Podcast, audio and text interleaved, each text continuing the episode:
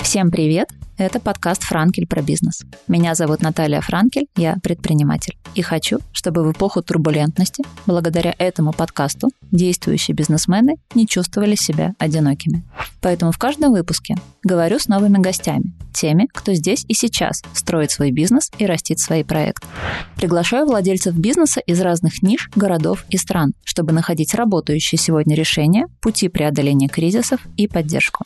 Делимся победами, поражениями, новыми подходами и только реальными историями. Мой сегодняшний гость – Михаил Иванов, совладелец книжного магазина «Подписные издания» и издатель.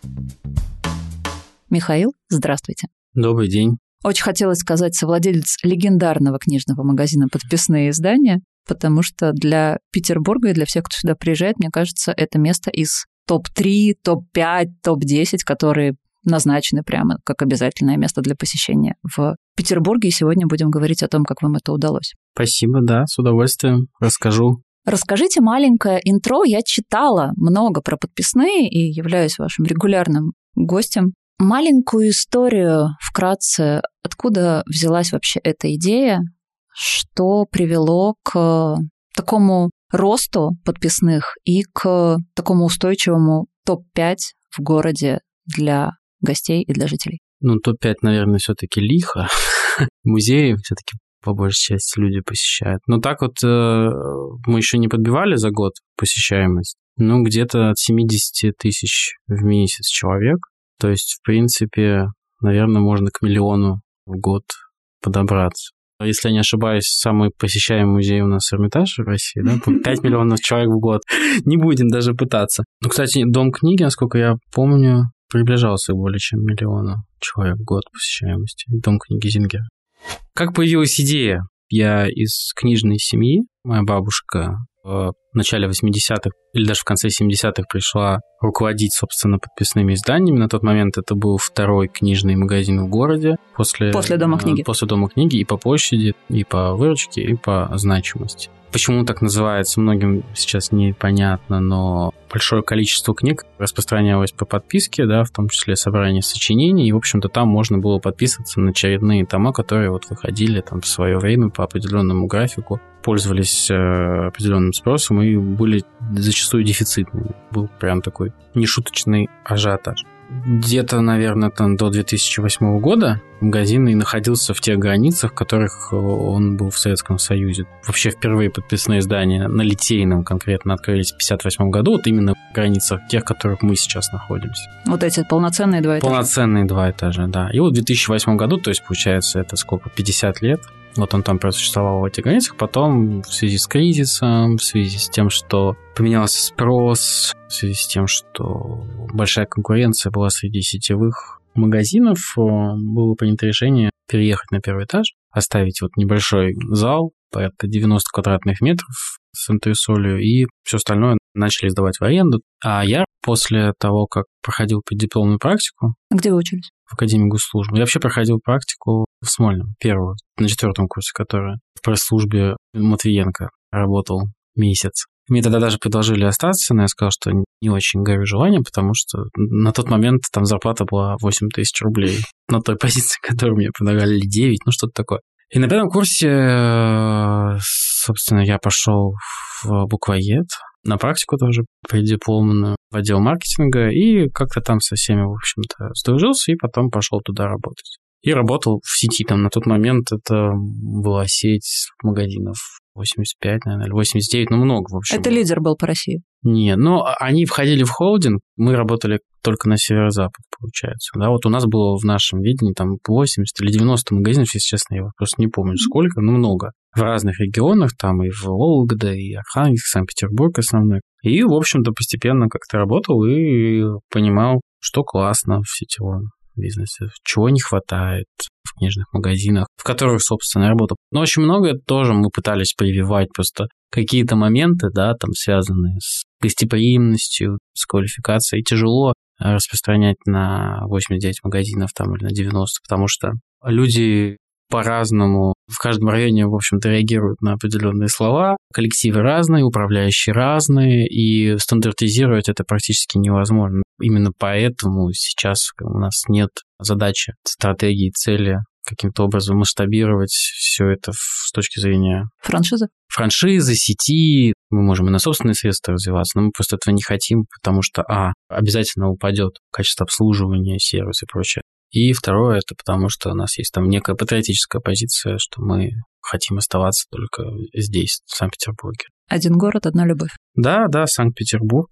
Несмотря на это, я стараюсь помогать там, да, каким-то проектам, которые находятся в регионах. В частности, вот сейчас мы там помогаем в Нижнем Новгороде магазин открыть. Также периодически факультатив. Вот ребята в Архангельске, я им помогал с поставщиками выстраивать отношения, потому что сейчас очень мало доверия на рынке, никто не хочет рисковать из издательств, много было неприятных эпизодов. Сейчас обострение, все друг другу не доверяют, к сожалению. Вот работая там, начали появляться какие-то такие очертания того, что хотелось бы видеть. Но изначально я вообще не планировал работать с этим семейным делом, да, потому что понимал, что это будет непросто.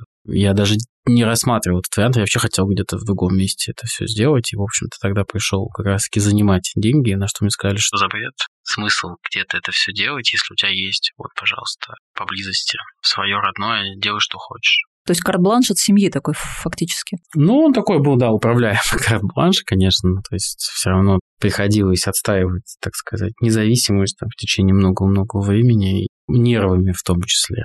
Ну, не то чтобы конфликтными ситуациями, но напряженностью какой-то точно. И вот тогда, да, появилась, собственно, вот эта идея, чтобы уйти от какой-то потоковости, от принципа, собственно, всех сетевых магазинов. Мы считаем трафик, мы считаем количество чеков, проходка, ту-ту-ту-ту-ту, и да, и мы на выходе получаем конкретную выручку. Я подумал над тем, что было бы здорово, если бы, наоборот, человек как можно дольше проводил времени в книжном магазине, то есть не хотел быстренько оттуда убежать, потому что там нечего, в общем-то, делать, кроме как книжку купить. Конечно, я не новатор никакой, то есть подобного рода форматы, они существовали и существуют там за рубежом. В частности, там половина, наверное, книжных магазинов США, там, да, вот эти Barnes Noble, они были совмещены с кофейнями, там, и в Англии, и Foils, и Waterstone, то есть э, Shakespeare Company на общепите зарабатывает денег больше, чем на книгах. У нас не так.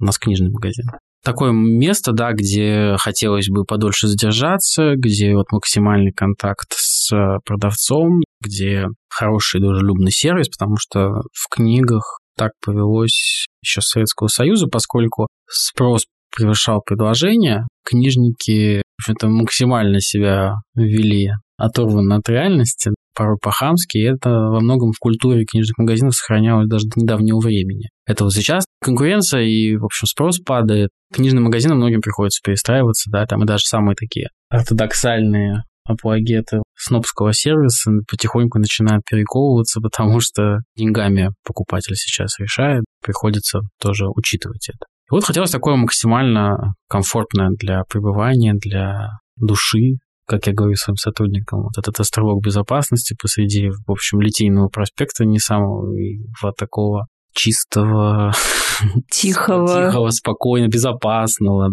Мне очень нравится, я люблю Литейный, да, но он своеобразный проспект. Не лиговский, слава богу, но тоже затейливый. Вот такая бы появилась идея, наверное, отталкиваясь от какого-то своего опыта работы, в том числе в буквоеде, вот пришли какие-то такие мысли, плюс там путешествия. На самом деле долго там готовился, то есть если уволился в декабре, то мы открылись-то только в конце августа. Пока надо было выдохнуть, почитать, базу свою расширить. Конкретно заниматься я начал, наверное, с января. Какой год? Это был 2012 год. Записывать идеи, расклеивать их там на стене, как бумага упаковочная, там, да, это рождалось. То есть, о, надо что-то упаковывать, бумага, там, заказать иллюстратору, налепил, пошел дальше, налепил, найти оператора кафе. Маша Сергеева рисовала вам одну. Да, да, это наша подруга, мы с ней уже что только не делали за 10 лет, сколько всего реализовано, и они нам еще помогали с грифельными табличками, которых у нас навигация на первом этаже сейчас есть до сих пор.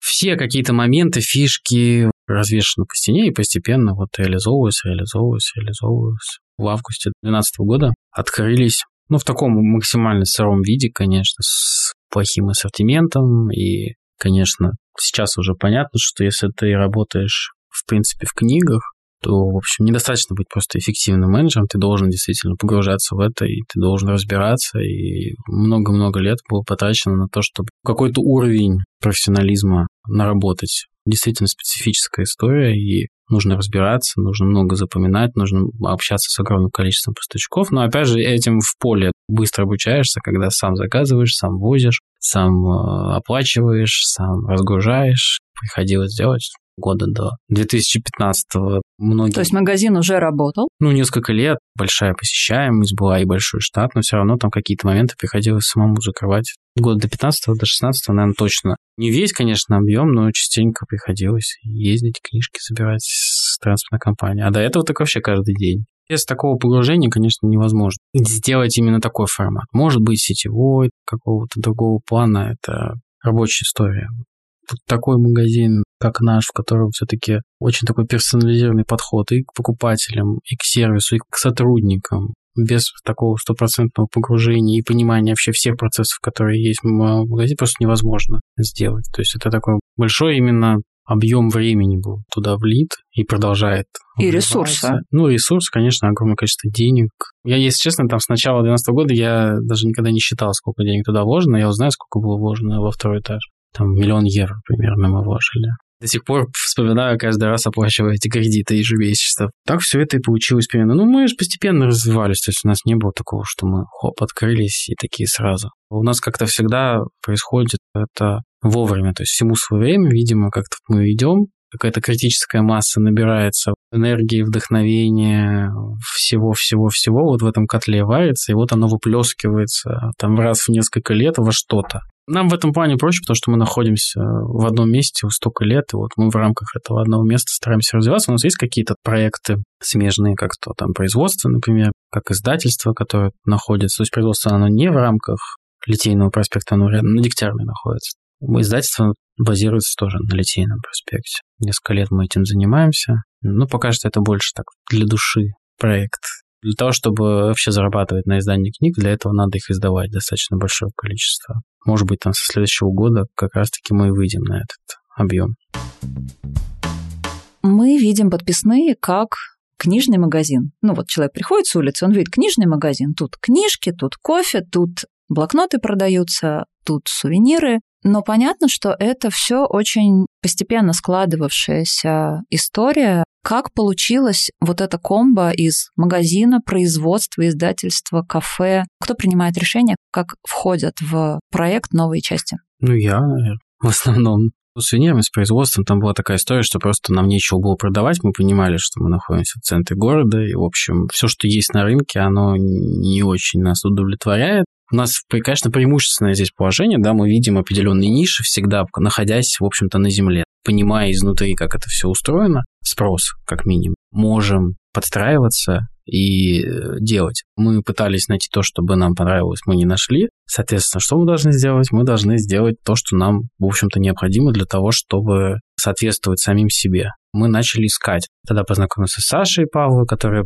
принесла там свои пробные сувениры, художница э, петербургская. Мне понравились какие-то дизайны, мы взяли в продажу, а потом они так достаточно быстро продались, и я предложил, слушай, давай быстренько начнем делать какую-то там коллекцию и будем делать это все в промышленном, так сказать, масштабе. Потом там нашел какие-то у нее еще иллюстрации, которые могли бы тоже продаваться как-то в любой непонятной ситуации лети в Петербург, вот такие вот фразочки. И, в общем, как-то это все закрутилось, оно начало хорошо продаваться у нас, литейным, и потом, если у нас так продается, наверное, везде будет продаваться, и мы начали пытаться уже выстраивать дистрибуцию, да, и продавать это. Ну, у меня тут еще было тоже положение человека, который работал в буквоеде, знал всех кто там принимает решение, я показал, понравилось, они попробовали попродавать, и там за первый месяц продаж мы вышли в топ-10 вообще по всей сувенирной продукции, надо продолжать. Начали появляться новые иллюстраторы, новые форматы, формы, магниты, открытки, и что мы только уже не делали, и значки, и сумки, и упаковочная бумага, и продолжаем, продолжаем, в общем, сейчас экспериментировать. Поменялся уже давно, конечно, сбыт,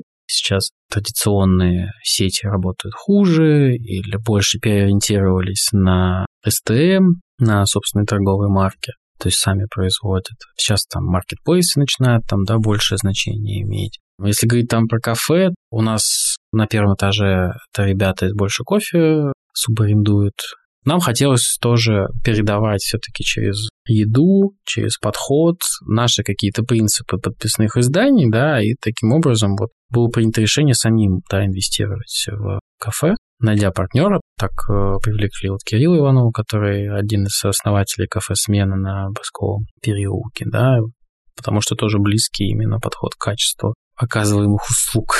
То есть это все зависит от наших внутренних запросов. Мы понимаем, что нам необходимо. То есть мы точно знали, что она там должна быть. Мы начали смотреть на рынок, поняли, что, наверное, не стоит нам в этот раз ни с кем субарендоваться, чтобы мы сами отвечали за то, что у нас там происходит, чтобы мы несли эту ответственность и не перекладывали ее там на кого-то. С издательством там не то, чтобы у нас был прям такой запрос, просто было интересно, да, попробовать что-то издать. Друг Коля Солодников, он э, предложил издать, у него есть цикл проект «Открытая библиотека», да, в рамках которого прошел цикл диалогов с Александром Николаевичем Сакуровым, и вот он сказал, давай вот их все соберем вместе и сдадим. Ну, мы вот собрали, договорились э, с редактором, с Натальей Соколовской, с корректорами, с типографиями, вот собрали книгу и поняли, ну, что, в принципе, Процесс, конечно, сложный, но выполнимый. Но интересный. Но интересный, да, при этом. И начали вот постепенно какие-то первые шаги делать. Потом там с искусством кино мы много книг начали издавать с Антоном Долиным. А потом уже начали как-то свою программу, то есть сами выбираем, что издавать, переводим, либо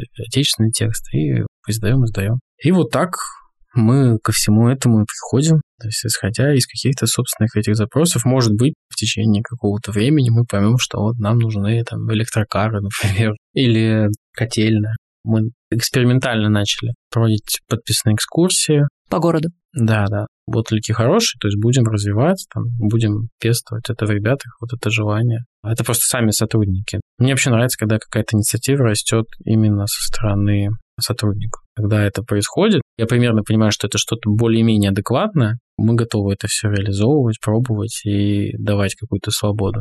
Я им всем говорю, у нас есть такая процедура, как корпоративный завтрак, то есть мы собираемся там раз в месяц, раз в два месяца, в зависимости от моей тоже занятости, в 8 утра, и э, в магазине каждый покупает какой-то завтрак, мы это компенсируем, все, сидим, пьем кофе, едим, и я выступаю, там какие-то вопросы. Я им говорю, что всегда вы можете самые бредовые даже идеи, ну, то есть вообще какие-то с реальностью не связанные, излагать, то есть не бойтесь, потому что любая бредовая идея, попавшая там, например, в несколько голов и переработанная, она может в конечном счете прийти к чему-то более менее способному на жизнь и необычному.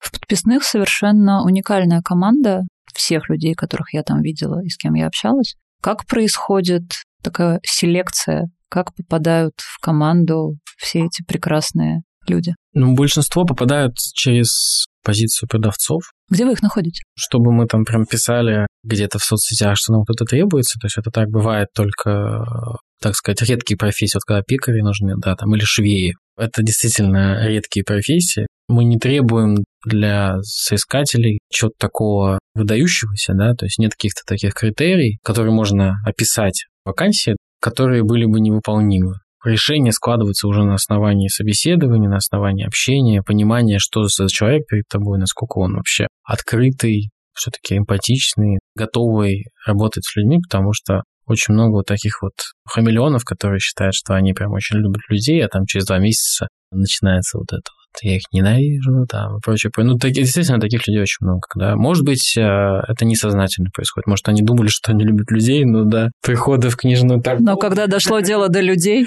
Да-да-да, особенно мы еще в таком месте находимся, специфическом, да, в плане наличия людей с неустойчивой психикой. Центр города. Ну, центр города, да, и вот такой вот не тихий, не всегда уютный. Много бывает э, таких случаев. Да вот даже сегодня там буквально я выходил с работы, там какой-то мужчина взрослый, сильно взрослый, пытался вот кричать на кого-нибудь. Просто так, абсолютно, без какого-либо повода. С годами просто учишься вообще на это не реагировать, спокойно, максимально, с улыбкой. На собеседованиях, которые проводил раньше я, сейчас уже э, я практически не провожу собеседования продавцов. Есть начальник отдела персонала Кристина, которая бывший продавец. В общем, она знает об этой работе все, и, конечно, она примерно понимает то, что мне, нам нужно для того, чтобы человек потом прижился. Потому что действительно работа сложная, энергоемкая, сильно романтизированная фильмами, книгами, мемами, ощущением, да, что это какая-то расслабуха. На самом деле это действительно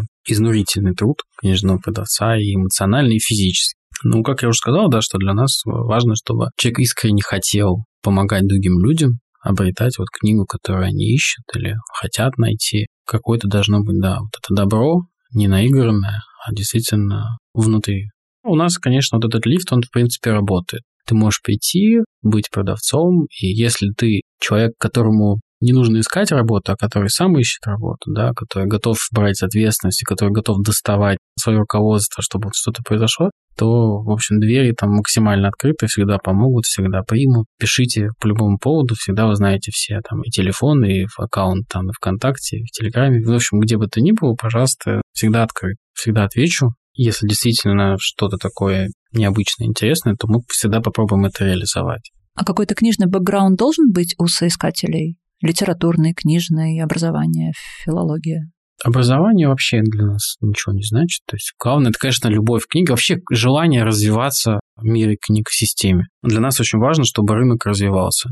Когда нас просят помочь там магазины, даже из Санкт-Петербурга, мы будем пытаться им помочь. Когда вообще речь идет о всей книжной движухе, так называемой, в которой тоже мы, собственно, состоим, мы, естественно, будем помогать, пытаться что-то делать, пытаться развивать. Это не просто, потому что у нас рынок такой монополизирован, и мало маневров остается. То есть, э, если бы у нас было больше денег, мы бы, конечно, больше времени уделяли развитию рынка. Мы пытаемся, период, там, в прошлом году делали гранты для издательств, по 100 тысяч, вот 10 издательствам Санкт-Петербурга мы заплатили, но наши возможности тоже не безграничны, да, то есть когда у нас появляются вообще любые свободные деньги, мы стараемся вот куда-то их в такое русло отправить, когда появляются какие-то позитивные изменения на рынке, меняется впоследствии спрос. Люди начинают больше читать, потому что там издательства, магазины по-другому начинают работать, расширяя, в общем-то, аудиторию и донося, в общем, нашу задачу да, продавать книги как можно большему количеству людей, делать так, чтобы они читали.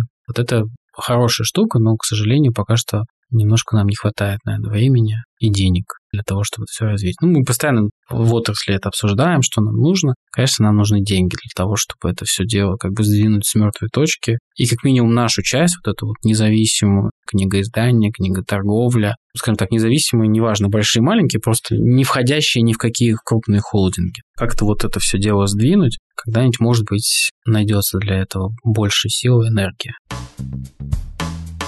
Какие изменения произошли в вашем бизнесе в 2022 году? Ну, больше эмоциональные, мне кажется. То есть э, так структурно-то ничего особо не поменялось у нас. Мы ничего не резали, никого не увольняли. У нас э, замедлился рост существенно, особенно после сентябрьских да, всех событий. После февральских несколько сотрудников ушли, тоже такое было. Многие уже вернулись. Просто непонимание, да, что будет. В общем, самое главное, что у нас было, но мы всегда во время каких-то таких потрясений просто еще больше работы себе придумываем специально, в том числе для того, чтобы, во-первых, потом не догонять то, что мы упустили, а во-вторых, для того, чтобы отвлечься и как-то в работе найти утешение, успокоение. Сейчас, в принципе, все, что мы планировали, мы стараемся реализовывать. Ну уж там вот совсем уж какие-то такие барские замашки мы, конечно, порезали. Типа да. чего?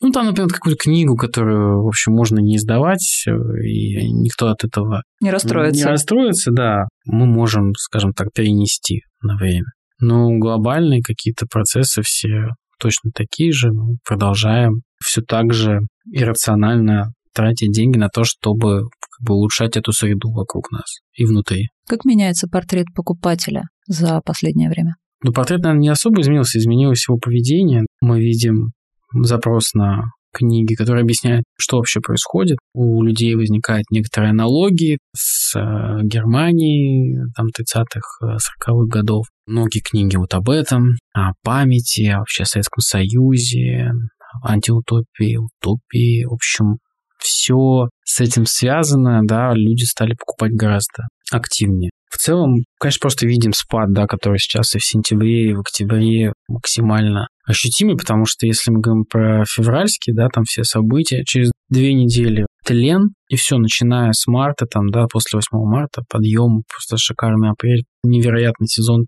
туристический по посещаемости, по выручкам. А начало сентября, вот это первые 20 дней тоже прекрасные. И вот уже больше, чем, да, по полтора месяца прошло. И вот этот спад, он все идет, идет, идет, и нет никаких даже проблесков того, что что-то восстанавливается, хоть какой-то спрос. Но это не самое понятное дело, что самое, но имеется в виду, что это действительно уже слишком ощутимо становится, и не менялся продать нашего покупателя, но все равно меняется немножко наше действие. Мы с точки зрения там и маркетинга, мы теперь понимаем, что, к сожалению, для людей теперь важна только цена.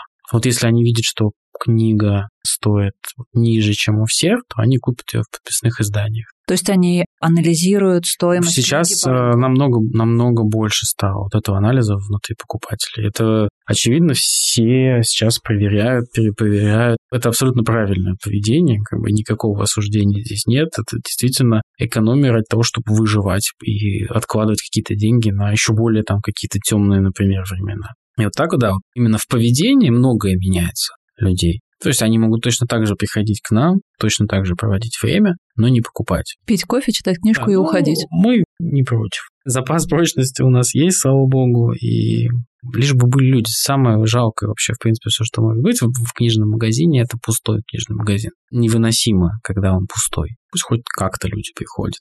Нет, есть определенные там надежды, что может быть там в декабре все равно в Новый год, и, конечно, хочется хоть какой-то радости. Может быть, будет более-менее декабрь, будем смотреть. Мы для этого все делаем, в всяком случае, да, все, что всегда умели, хотели. Продолжаем обучать также продавцов, продолжаем встречи с э, редакторами издательств, обучение у нас просто в ежедневном режиме. У нас есть внутренний вот этот НИИ книги, называется научно-исследовательский институт книги. Это официальное заведение? Ну, это у нас так называется, просто мы такое название придумали. Это где наши сотрудники читают лекции нашим же сотрудникам. То есть такой внутрикорпоративный университет. И вообще нам интересно сейчас вот больше да, в книжные процессы углубляться и менять и рынок, потому что мы постепенно стали тоже такой некой кузницей да, кадров для рынка. И, в принципе, приходя к нам, там многие понимают, что это строчка в резюме, потом на книжном, во всяком случае, рынке что-то да значит. С людьми, которые у нас работали, в принципе, на рынке работать хотят. Поэтому тоже такое вот определенное подспорье есть для тех, кто приходит работать. Ну и, конечно, это такой опыт интересный, мне кажется, у нас работать в таком постоянном вот этом режиме, сломя голову. Какой прогноз ваш на книжный ассортимент? Потому что, если я правильно понимаю, то издательства получают права, в том числе много прав от зарубежных э, владельцев и зарубежных авторов. И, насколько я понимаю, с этим сейчас могут быть определенные проблемы, или они уже есть. И как вообще решается и прогнозируется история про ассортимент книжного магазина, который порождает выручку покупателей, трафик. Ну, следующий год мы точно там все продержимся, потому что в книжном бизнесе принято планировать на там полтора, два, три года вперед. У многих выкуплены были права на несколько лет. У многих подписаны договоры на определенные новинки, которые планировали в следующем году. Но я думаю, что в следующем году все будет еще так терпимо. Хотя сейчас, конечно, там количество новинок постепенно сокращается, но появляются какие-то переиздания, что-то откапывается там из того, что, да, там раньше хорошо продавалось, например. Просто сейчас все очень тяжело это все подгадать с учетом того, что там то бумаги нет, то того нет, все подорожало. У издательств не хватает оборотных средств для того, чтобы перезапускать книги, печатать, поэтому есть там еще и другие, как бы помимо прав, по которым тоже не все страны отказывают. То есть есть страны, с которыми еще более-менее можно договориться, среди которых, кстати, Соединенные Штаты Америки вообще спокойно права продают. Ну, не все, большие проблемы у как раз-таки у наших монополистов сейчас в связи с этим, потому что они работали там с Penguin, Random House. А наши монополисты это кто? На рынке есть определенная группа компаний, ISTXMO, которые очень большую часть рынка контролируют, да, которые покупают издательства, в том числе Азбуку, Ходят слухи, что Popcorn Books тоже, на который сейчас идет большое количество атак со стороны Госдумы, тоже было куплено на, на аффилированные лица с э, этой группы компаний. Ну, как-то почему-то, в общем, Федеральная антимонопольная служба не обращает на это внимания. Я не юрист, может быть, и нет для этого каких-то оснований. Вот у них, да, мне кажется, что с правами намного все похуже, чем у нас. У тех, кто занимается там интеллектуальной э, литературой, да, выискивает какие-то интересные, э, необычные тексты. У нас же как? У нас на самом деле драйвер э, на книжном рынке – это как раз-таки маленькие издательства, потому что они более рисковые, потому что они... Быстрые, гибкие. Быстрые, гибкие. Они больше в материале, профессионалы разных, в общем, каких-то направлений, да, и каждый в своем направлении иногда отыскивает какие-то бриллианты, то, что выстреливает, и вот там все небожители смотрят вниз, ага, вот, все, мы сейчас то же самое начнем издавать, но только на одну тему 500 наименований от хороших авторов до вообще никому неизвестных э, каких-то самозванцев. Ну, вот так этот рынок устроен. То, о чем там всегда на всех отраслевых там мероприятиях, я говорю, что просто молиться должны все на маленькие издательства, потому что он просто будет нечего издавать. У нас, в принципе, на рынке там 30 лет все собираются на отраслевые мероприятия, говорят, что все плохо, что нужна помощь, ничего дальше не делается, и никакой помощи не оказывается никому. Ни на уровне государства, ни каком-то другом. Да помимо этой угрозы, конечно, еще вот эта угроза, да, цензурная, которая сейчас какой-то официальный характер принимает. Вот уже там в первом чтении приняли об запрете ЛГБТ-пропаганды, под которой можно примерно половину наименований книжных притянуть, поэтому тоже сейчас будет непонятно, что с этим совсем делать. То есть как это все будет устроено, как этот механизм будет работать, абсолютно непонятно. И как нам себя вести тоже в этой ситуации неясно, потому что действительно без того уже там умирающий книжный рынок, который падает второй год подряд, и так-то он не супер емкий, 70 миллиардов рублей, по-моему, весь рынок, там 80 миллиардов, из которых у известной группы товарищей львиная доля, чувствуют себя неважно, конечно, сейчас. Особенно с учетом того, что там подорожание книги там уже, по-моему, больше 20% производства и всего остального. За счет удорожания материалов. Многие материалы просто и не возятся теперь в Россию. То есть либо через параллельный импорт, но это тоже там везти... Долго-дорого. Ну да, вести бумага тяжелая, вести эти бобины огромные. Финская бумага, на которую мы все подсели, которая очень классная, такая пухлая, кремового цвета, да, слоновой кости. Но это разоришься ее вести. Опять же, да, для издательств много изменилось в плане работы с типографиями. То есть, если раньше ты там мог на отсрочке платежей разбивать 50 на 50, 70 на 30, то сейчас ты должен авансировать эту бумагу за несколько месяцев. Вот мы там для одной книги, которую сейчас издаем, мы бумагу оплатили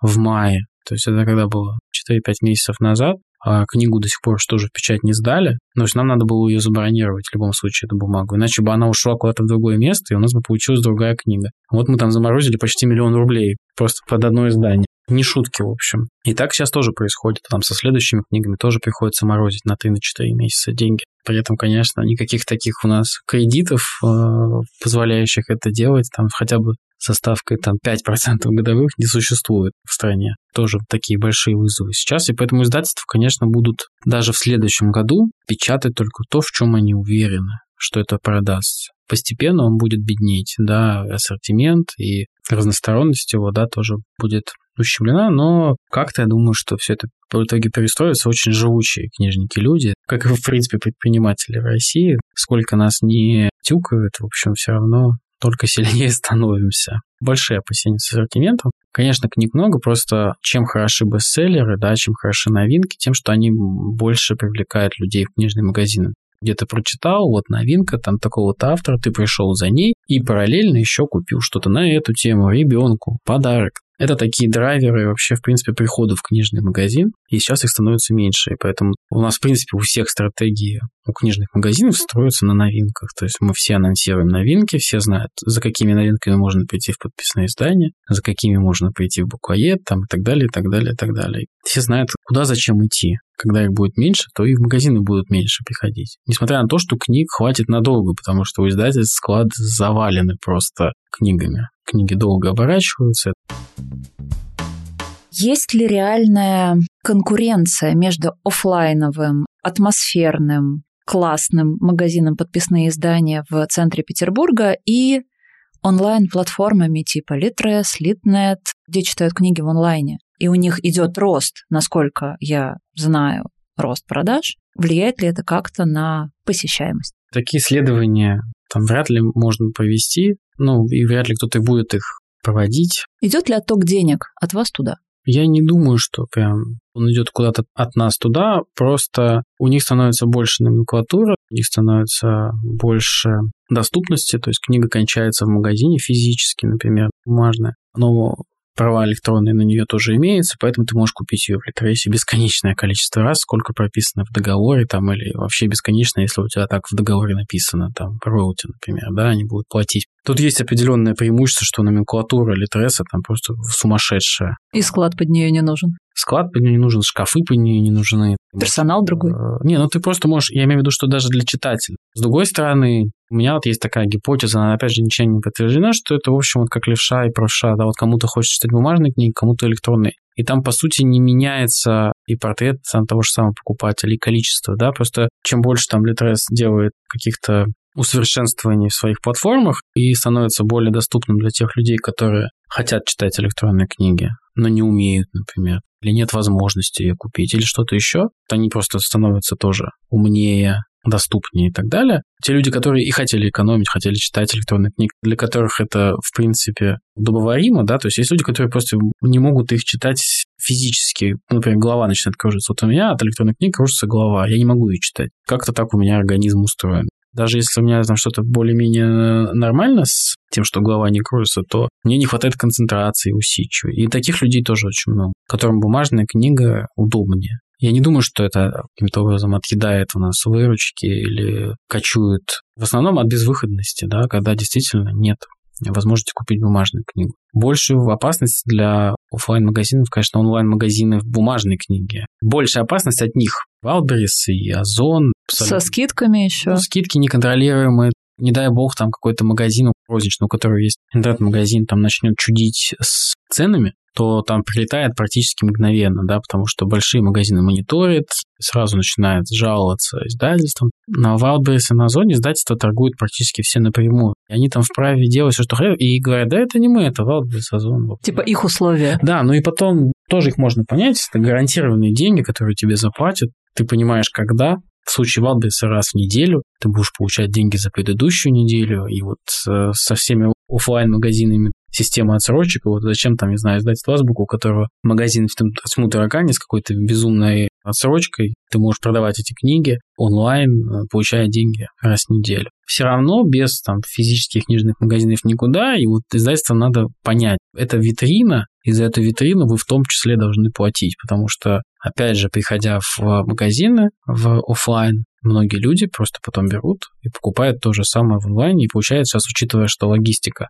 во всяком случае, в крупных городах достаточно быстрая, ты можешь вот сегодня посмотреть, перетерпеть два дня и получить ту же самую книгу, чуть подешевле иногда сильно подешевле. Сейчас абсолютно неконтролируемая история с ценами, и, к сожалению, очень неровно там все идет. У нас не техника, да, мы там не айфоны продаем, поэтому там кто во что гораст, к сожалению. Но если ты вот какой-то порог приступаешь, то тебе достаточно быстро прилетит от того же самого издательства, которое скажет, ну, нам бы не хотелось, чтобы вы так делали. При этом, конечно, они не имеют права никакого по закону. В общем, о конкуренции диктовать нам какие-то условия. Это все негласно. Я лично вообще выступаю за cover price, как бы всегда об этом говорил. То есть, когда цена написана на обложке, все по ней продают, как бы исходя из каких-то там договоренностей с издательством. Такая западная же история. Да, да, во многих странах мира это реализовано, это работает. И мне кажется, для России в нынешнем, в общем-то, ее состоянии это было бы полезно, чтобы люди, те, кто в книжном рынке, они ну, не компенсировали отсутствие сервиса, компетенции, просто скидкой. Тут еще надо тоже понимать, что после ковида просто паттерн поведения немножко поменялся, и люди стали меньше ходить по магазинам в целом, вообще по всем. И многие обленились. За продуктами уже вообще мало кто ходит. Серьезно поменялся сбыт. То есть если раньше было порядка 60% это был офлайн сбыт, а 40% онлайн, там 35% онлайн, то сейчас, конечно, в обратную сторону все. То есть онлайн очень жестко прошелся по книжным магазинам и отвоевал эти позиции, и поэтому тот же самый Валберис нанял в свое время на книжное направление из как раз-таки Озона, который изначально по книгам специализировался человек. Ну, то есть с опытом работы в книгах. Потому что увидели в этом перспективу, и действительно у них сейчас огромные продажи по книжной продукции идут. И зачастую это такой чистый демпинг. Методы маркетплейсов ничем не регламентированы, и в ежедневном режиме они нарушают там права поставщиков просто бесконечно, и может, когда-то у кого-то дойдут до этого руки. То же самое делал, в общем-то, Amazon в свое время на Западе,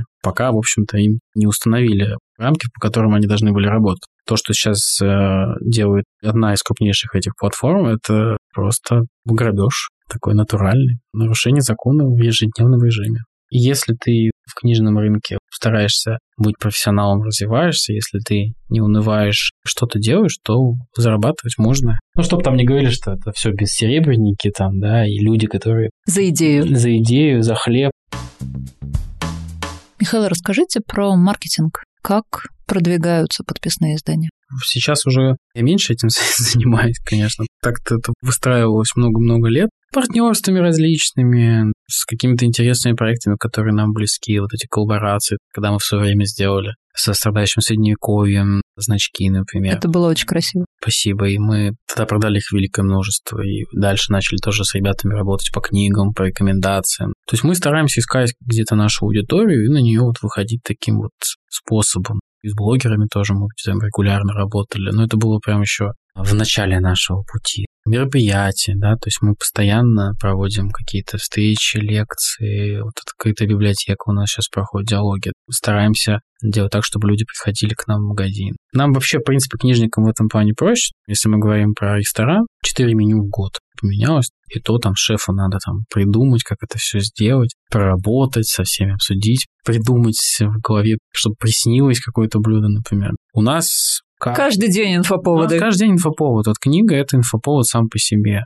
И ты можешь уже, собственно, зная аудиторию конкретной книги, вот искать на нее выход. Как на нее выйти? Как выйти на книги о кино? Как выйти на кулинарные книги? Да, и вот так вот мы работаем. У каждого писателя там есть определенная аудитория. Как выйти на аудиторию Пелевина? Как выйти на Сорокина? Стараемся на них выходить. Мы не считаем целесообразность или эффективность, то есть вот как там раньше было по науке. Я работал просто в маркетинге достаточно долго, а вот сколько пришло, а вот сколько потрачено там, да, вот это. Статистика. Мы порой просто делаем какие-то вещи, которые нам нравятся, но они... И они срабатывают. Да, они, по сути, тоже являются маркетингом, каким-то инфоповодом, там, аукционы наши благотворительные. Мы их проводим, зачастую покупая лоты, да, изначально, то есть вкладывая, наоборот, деньги в это, да, но потом вот за счет того привлечения информационного шума какого-то, да, вот появляется какой-то эффект. Но мы это не для эффекта делаем, а потому что вот нам просто нравится идея. И вот так это тоже все работает. Задача нарастить подписчиков у нас,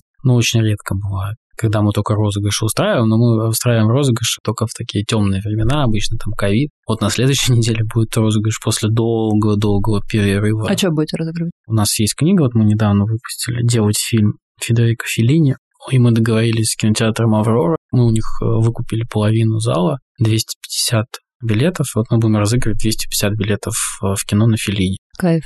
Моя задача там, да, работа с сотрудниками, все-таки привить им определенный образ мышления, вот как бы я мыслил. Дальше они уже сами начинают все это генерировать. В этом-то и здоровское, на самом деле, отличие команды, да, что вот у них есть образ мышления. Надо так, а не как иначе, что вот есть такой уровень качества, которого мы должны придерживаться. Если мы падаем ниже, то для нас это грехопадение. А у многих, поскольку они мои и друзья, и соратники, примерно понимают, как должно быть. То есть, например, наш директор по закупкам Дима, он сокрушается, когда они проебали новинку, например. Вот ее где-то увидели, ее нет, и все. И для человека это не потому, что я наругался, он сам понимает, что мы где-то что-то пропустили, значит, мы не оправдываем звание парадной высокой культуры и быта.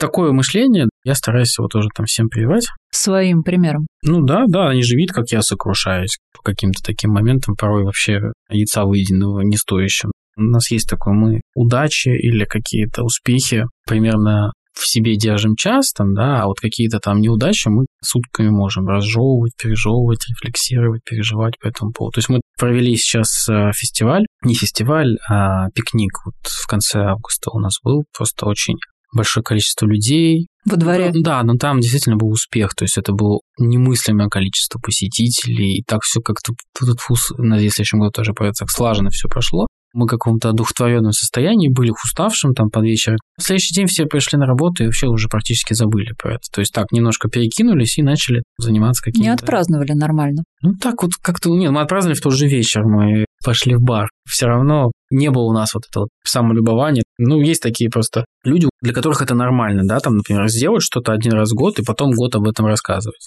Не наш путь. Мы сделали, забыли, пошли дальше и сидим сильно переживаем, что еще что-то не можем сделать, не можем что-то придумать, творческий кризис. Для нас это ничего не делание, для нас это самое такое неприятное время. То есть мы постоянно что-то пытаемся придумать. Сколько человек сейчас в команде подписных? Если брать книжный магазин, там 95, наверное. Там в кафе работают около 30 человек, там 25. На производстве тоже где-то человек 25-30. Ну, в общем, так, в общей сложности, наверное, человек 150 в экосистеме, я бы так сказал.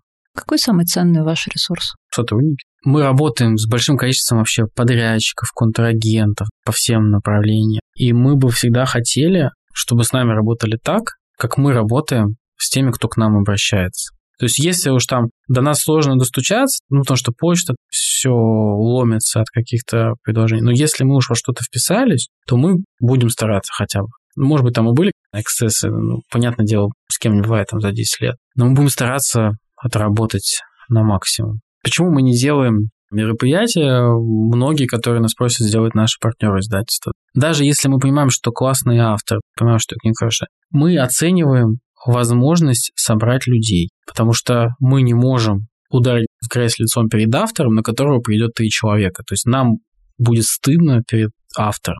Когда ты понимаешь, что так это все работает, ты там читаешь переписки, в которые ты включен, видишь, как работают сотрудники, это, конечно, впечатляет, что такую планку они задают. И это и держит. не только тех, кто в офисе работает, это касается и тех, кто работает в зале. Продавцов ну, достаточно часто хвалят квалификацию. Бывает, ругают. У нас, честно, коллективная ответственность. Если уже это перешло в публичный какой-то негативный отзыв, то за это отвечает весь коллектив. Значит, мы все не досмотрели. А как отвечает? Ну, там есть определенный у нас примеры в этом плане. При этом мы всегда идем навстречу коллективу там в случае невыполнения плана. То есть мы вообще достаточно лояльно к этому ко всему относимся.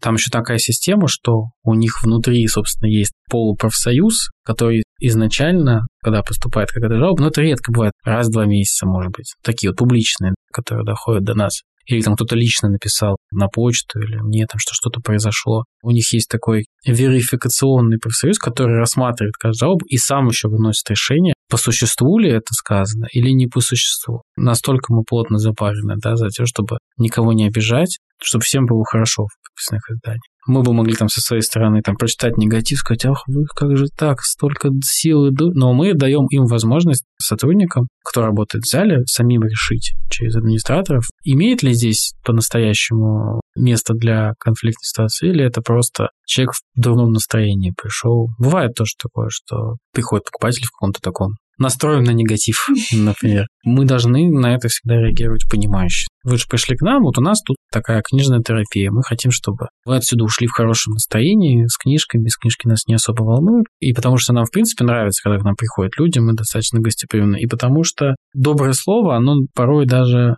покупки лучше. Оно будет расходиться, расходиться, расходиться среди большого количества. То есть искренние отзывы, они намного лучше. Вот тоже в чем маркетинг. Намного лучше, чем пост какого-то блогера, который я тут шел по Литейному проспекту и случайно... Неожиданно увидел да, магазин. Да, да, да. И там вот увидел вот это, вот это, вот это, вот это. Искренний маркетинг, он куда более действенный. Тем более сейчас, мы на самом деле сейчас откатились немножко в развитии рекламным, маркетингом и так далее на позиции там, года 2008 2009 то есть когда еще соцсети были...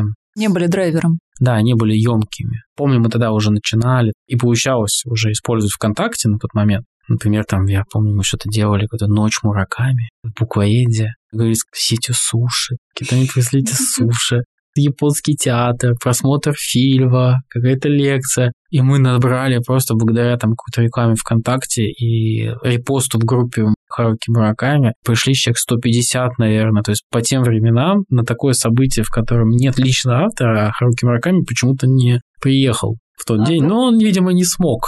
Были какие-то дела как раз по тем временам это было просто невозможное какое-то событие, типа, как так. Но он же был тогда прямо. Выходили книги, то есть я помню, там, как мы вешали на стенках, сколько продано за сегодняшний день, и там это были тысячи в день штук. И сейчас мы откатились, мне кажется, вот в доступности и в способе донесения информации вот до того момента. То есть там как бы, да, мы там все не пришли в Телеграм, это, к сожалению, не может полностью охватить вот все те аудитории, которые сейчас потеряны. Поэтому нужно придумывать какие-то новые форматы. Мы тоже над этим работаем, постоянно думаем, ну, то есть я сказал, все, у нас начинается эпоха олдскула.